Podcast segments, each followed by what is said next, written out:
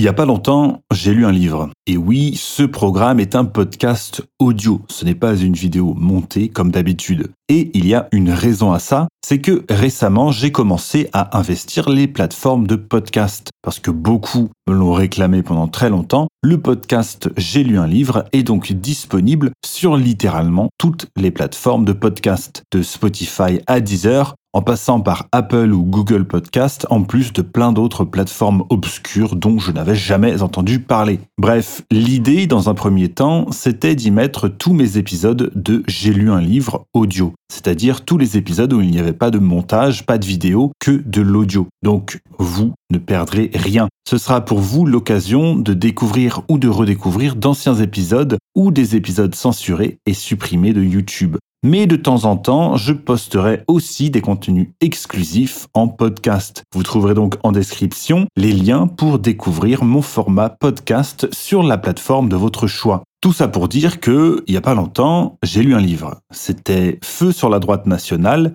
de Rodolphe Carte, sous-titré Réponse à Daniel Conversano et aux identitaires, un livre très court à découvrir aux éditions de la Nouvelle Librairie. Alors pour vous donner un peu de contexte, ce livre a été écrit à la suite de l'entretien que Daniel Conversano a donné chez Livre Noir, entretien au cours duquel il a pas mal critiqué le camp souverainiste. Ici, Conversano, c'est un avatar de tous les identitaires. Il est vraiment là pour personnifier ce courant identitaire. Donc en réalité, ce n'est pas une attaque contre Daniel Conversano lui-même, mais bien contre ce qu'il représente. Et tout l'intérêt de ce livre, c'est de résumer parfaitement, bon, avec un parti pris évidemment, la querelle entre identitaire et souverainiste. Et Rodolphe Carte dédie donc ce livre à son ancêtre Jean Carte, mort à Verdun le 23 juin 1916. Une dédicace qui fait son petit effet. Rodolphe Carte honore ses ancêtres d'une part, et il rappelle aussi indirectement que son identité est française avant tout, française avant d'être européenne. Et mine de rien, avec cette dédicace, il dit déjà beaucoup de choses et on rentre tout de suite dans le vif du sujet. On peut aussi parler rapidement de l'épigraphe du livre de Jean Co. Alors, l'épigraphe, au cas où, c'est une citation qu'on met en début de livre. Bref, Jean Co est connu pour avoir commencé à gauche et terminé plutôt à droite. C'est presque un traître pour les gens de gauche. C'était un esprit libre qui s'est rangé du côté de la vérité plutôt que du côté d'un parti politique. Et cette vérité, il a fini par la trouver plutôt à droite. Je vous lis un tout petit bout de cette épigraphe. Notre tranchée s'appelle la France, et notre premier bouclier et notre première épée s'appellent le nationalisme. Plus tard, nous verrons. En attendant, dans la mêlée, ici, un nationalisme français est le premier salut. Et ça, ça résume beaucoup de choses.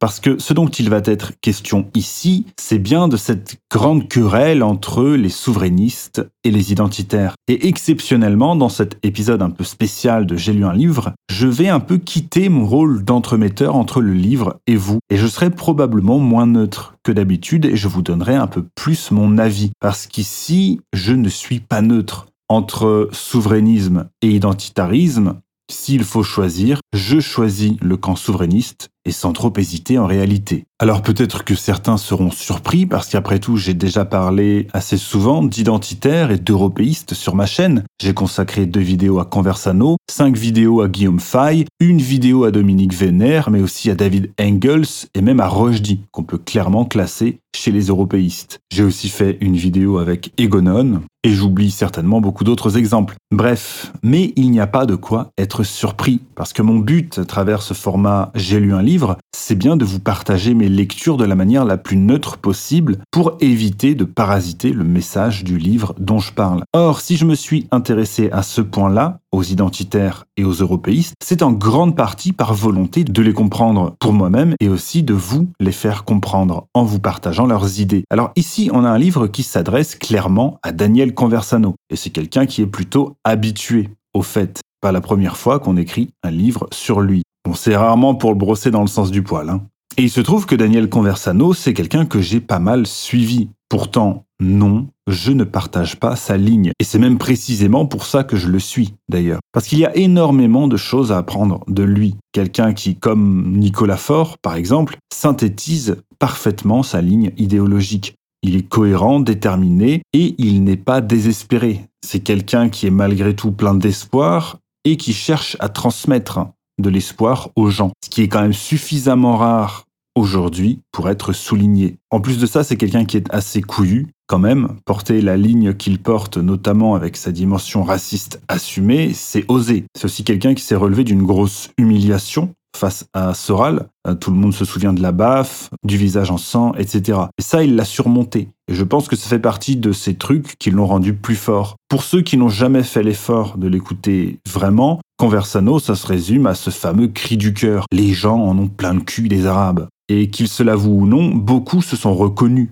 à la fois dans ce cri du cœur, mais aussi dans cette grosse baffe dans la gueule. Bon, Conversano, c'est aussi un personnage excessif, parfois, qui a profondément marqué le YouTube game, encore récemment, hein, notamment lors d'un live qu'il a donné totalement sous et qui a donné du grain à moudre à ses adversaires. Enfin bref, pourquoi je vous dis tout ça? Eh bien, parce que malgré tout, j'ai de la sympathie pour Conversano. D'ailleurs, il m'a envoyé un livre récemment d'un certain Jared Taylor et ce livre, il y a des chances pour que je n'en parle que sur mon podcast et pas sur YouTube, euh, parce que c'est le strike assuré son truc là. Alors allez me suivre sur les plateformes de podcast. Vraiment, vous ne le regretterez pas. Je reposterai d'ailleurs bientôt des épisodes particulièrement scandaleux. Bref, Conversano, c'est aussi quelqu'un qui encourage les gens à voter. Et ça, c'est quelque chose que j'apprécie. C'est aussi quelqu'un qui varie énormément les sujets, qui ne s'enferme pas dans l'actu comme c'est la mode de le faire en ce moment. Alors, si j'ai bien un parti pris, je vais essayer quand même de le nuancer et de me placer au maximum que je peux en arbitre.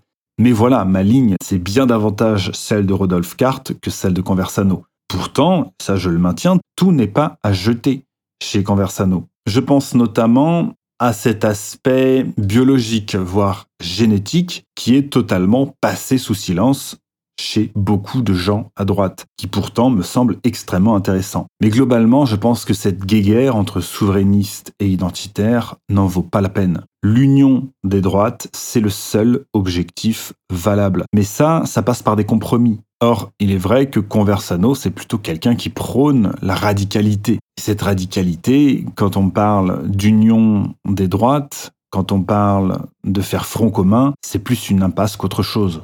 La radicalité, ça a plus tendance à isoler qu'à unir. Mais globalement, on est quand même d'accord sur trop de choses, on a trop de choses en commun pour se prendre la tête sur des détails. D'ailleurs, l'intention de Rodolphe Carte à travers ce livre, c'est bien ça. C'est bien davantage d'ouvrir le dialogue que de taper sur euh, le camp adverse. Le but, c'est de percer l'abcès, comme il le dit. Et l'idée première du livre, c'est quand même de dire que personne n'a le monopole de la réflexion pour ce qui concerne l'avenir de la France, mais aussi que la question de l'identité n'a pas à appartenir qu'aux identitaires. Bon alors, vous connaissez le truc, hein, quand je mets la voix saturée, ça veut dire que je cite le livre. Là où les souverainistes se différencient des identitaires, c'est qu'ils refusent de faire de la question ethno-raciale l'alpha et l'oméga de l'analyse et de l'action politique. Et ça, je le partage entièrement. Je ne suis pas un obsédé de la race, je sais que ça en énerve certains quand je le rappelle, tant pis, ça en rassure d'autres, D'autres encore s'en foutent complètement. Et le truc est là, justement. On ne sera jamais tout à fait d'accord entre nous. Et à mon sens, il vaut mieux prôner compromis que la radicalité. Et c'est aussi le sens de ma démarche à travers mon format J'ai lu un livre. Donner accès à toutes les opinions de droite, conservatrice, patriote, nationaliste, etc. Il faut connaître tous les tenants et aboutissants d'un mouvement, d'un courant de pensée avant de s'en revendiquer. Et c'est d'ailleurs à force d'aller voir un peu partout qu'aujourd'hui, si je devais me revendiquer d'un courant, ce serait probablement davantage le souverainisme qu'autre chose. Bref, assez de blabla et on va rentrer dans le vif du sujet. Déjà, contrairement à ce qu'on pourrait penser en voyant le titre du livre, l'idée de Rodolphe Carte, c'est peut-être plus de rechercher un terrain d'entente que de chercher la bagarre. Pour les souverainistes, le renouveau identitaire dans la jeunesse, c'est en soi une bonne nouvelle. Ça veut dire qu'il y a une prise de conscience d'un sentiment d'appartenance. Au début du livre, Rodolphe Carte nous dit qu'aucun souverainiste ne nie le fait qu'il soit plus facile d'assimiler des Italiens que des Algériens. Et il utilise un argument que je trouve pour le coup assez mauvais. En prenant l'exemple des Italiens qui sont arrivés en France entre 1870 et 1940, les Italiens avaient en commun avec les Français la religion, et pourtant ils ne se sont jamais assimilés. Et ce que dit Rodolphe Carte, c'est aussi ce que dit Conversano de sa grand-mère, il me semble. Mais la différence, c'est que certes les Italiens ne se sont jamais assimiler, et c'est tout à fait normal. On ne demande pas à des adultes de s'assimiler, c'est impossible, mais leurs enfants sont bien devenus français. Dans le cas des Algériens, plus les générations passent et moins ils sont assimilés. Et donc, en lisant ça au début, j'ai eu un peu peur. Mais en fait, il ne tombe pas dans l'écueil du discours gauchiste hein, qui met sur un pied d'égalité l'immigration interne à la France, notamment des Bretons qui sont montés sur Paris, à l'immigration algérienne par exemple. Parce que ça, c'est un sophisme qu'on entend très souvent à gauche quand il est question d'immigration. Pour Rodolphe Carte, ça ne fait aucun doute, le français de souche existe bel et bien. Les souverainistes se distinguent des identitaires par la prise en compte d'autres raisons que la simple opposition tribale. Ils ne rejettent nullement qu'une part de l'explication tient à des motifs ethniques et religieux. Mais pour les souverainistes, il y a une dimension sociale à prendre en compte, d'où le fait que certains les traitent parfois de gauchistes, voire de marxistes. Pour eux, la lutte des classes prime sur la lutte des races. Et le grand reproche que vont faire les souverainistes aux identitaires, c'est ce rejet de l'explication économique. Et l'explication à ça, elle est assez simple, c'est que parler d'économie, c'est chiant.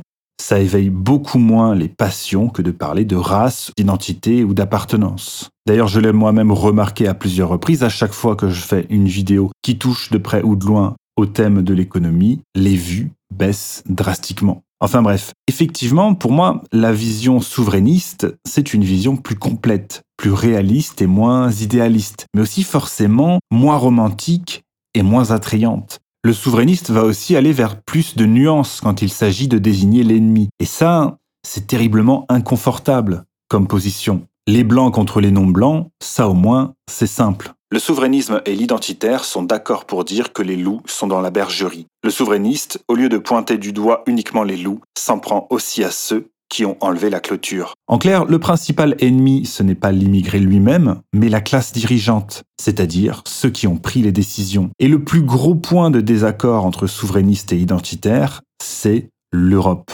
Le but même des souverainistes, c'est précisément de faire en sorte que la France retrouve sa souveraineté, c'est-à-dire qu'elle redevienne maîtresse d'elle-même, là où les identitaires, par solidarité ethnique, sont favorables à l'idée de l'Union européenne. Alors pas telle qu'elle existe aujourd'hui, évidemment, mais c'est une idée qui leur plaît. Beaucoup des problèmes que connaît la France aujourd'hui sont dus à l'Union européenne. Parce qu'il y a bel et bien un lien entre la mise en place de l'euro aligné sur le Deutsche Mark, l'Union européenne et l'immigration. Les dirigeants ont mis en place une immigration de peuplement pour compenser la faible natalité des Français. Le système économique actuel est un système immigrationniste. Défendre l'Europe, c'est défendre l'immigration de masse. Avec 37% d'actifs dans la population contre 55% en Allemagne, la France a besoin d'immigration, non pas pour combler ses besoins en main-d'œuvre, mais pour soutenir la consommation. En lisant son analyse, il m'a semblé évident que Rodolphe Carte avait lu Christophe Guilluy. Parce que son constat, c'est que la classe bourgeoise urbaine surclasse toutes les autres. Ils habitent dans des villes mondes et profitent, pour ne pas dire exploitent, la main-d'œuvre immigrée. Et c'est là où la position souverainiste est moins confortable parce qu'elle est plus honnête et qu'elle prend plus de choses en considération. S'il est tout à fait légitime de se plaindre de la présence d'immigrés et d'étrangers sur notre territoire, il ne faut pas éluder la responsabilité des élites dans ce choix. Aujourd'hui en France, 12 métropoles produisent deux tiers des richesses alors qu'elles n'abritent qu'un quart de la population. Et le problème, il est là. Et prendre en compte toute cette réalité économique, c'est moins excitant, c'est moins galvanisant que de se limiter aux questions purement ethniques et raciales. Et là-dessus, Rodolphe Carte est assez provocateur. Pour lui, le sursaut identitaire, c'est avant tout un phénomène d'adolescent ou de post-adolescent, avec tous les avantages que ça a, spontanéité, énergie, etc., mais aussi tous les inconvénients, impatience, refus de la nuance, etc. En fait, pour Rodolphe Carte, le souverainisme, c'est l'évolution naturelle de tout identitaire qui sort de l'adolescence et qui a un QI à trois chiffres.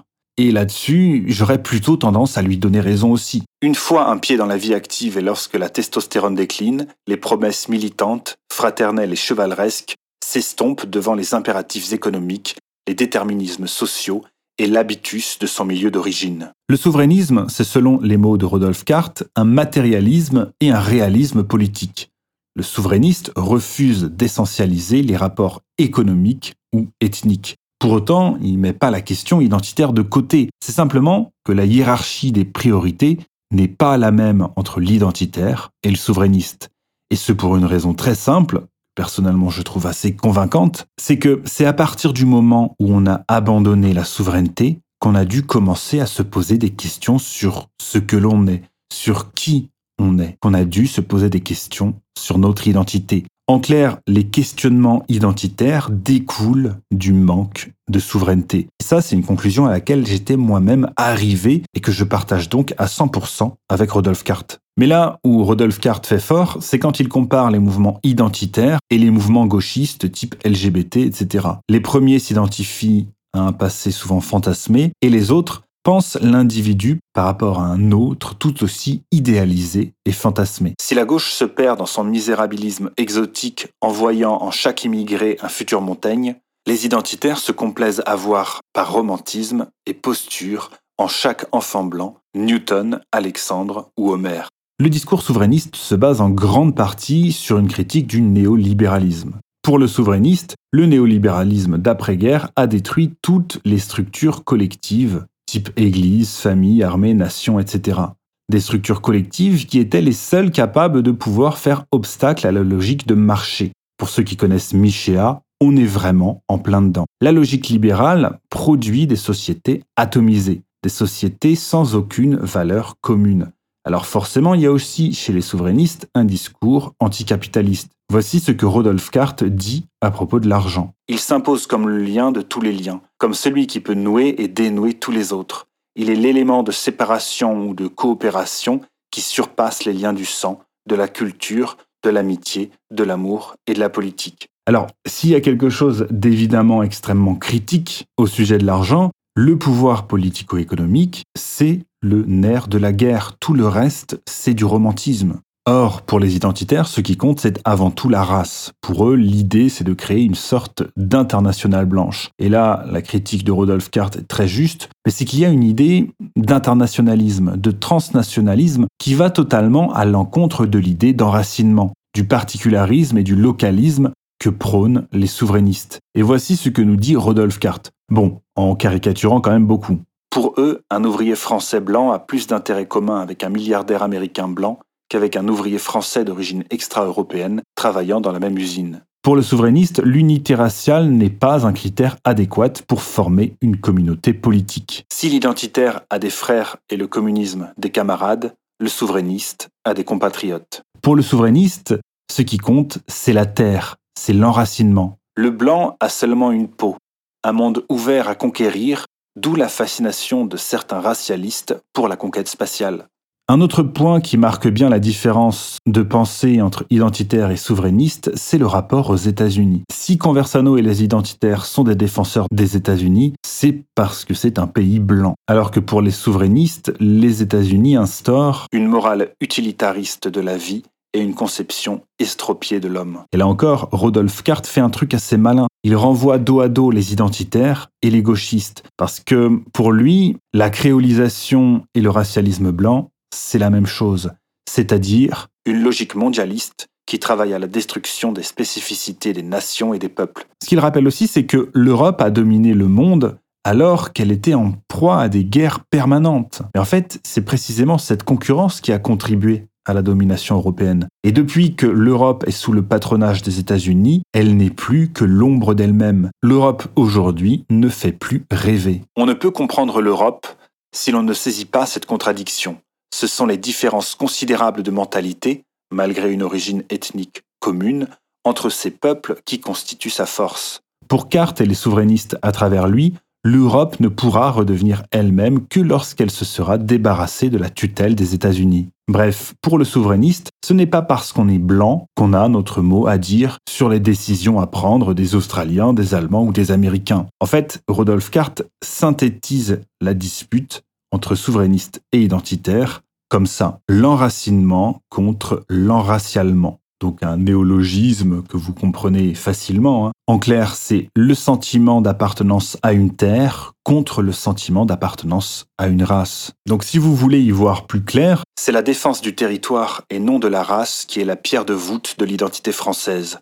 De plus, le mythe de l'enracinement a tout pour encourager un sentiment communautaire combatif contre l'immigration le mondialisme, l'emprise maastrichtienne, et atlantiste. Dans la tradition française, la terre vient avant la race. Alors personnellement, je peux pas trop la ramener là-dessus parce que je n'habite pas en France actuellement. Ce qui fait déjà de moi un très mauvais souverainiste, bien que mon but à terme ce soit quand même de revenir.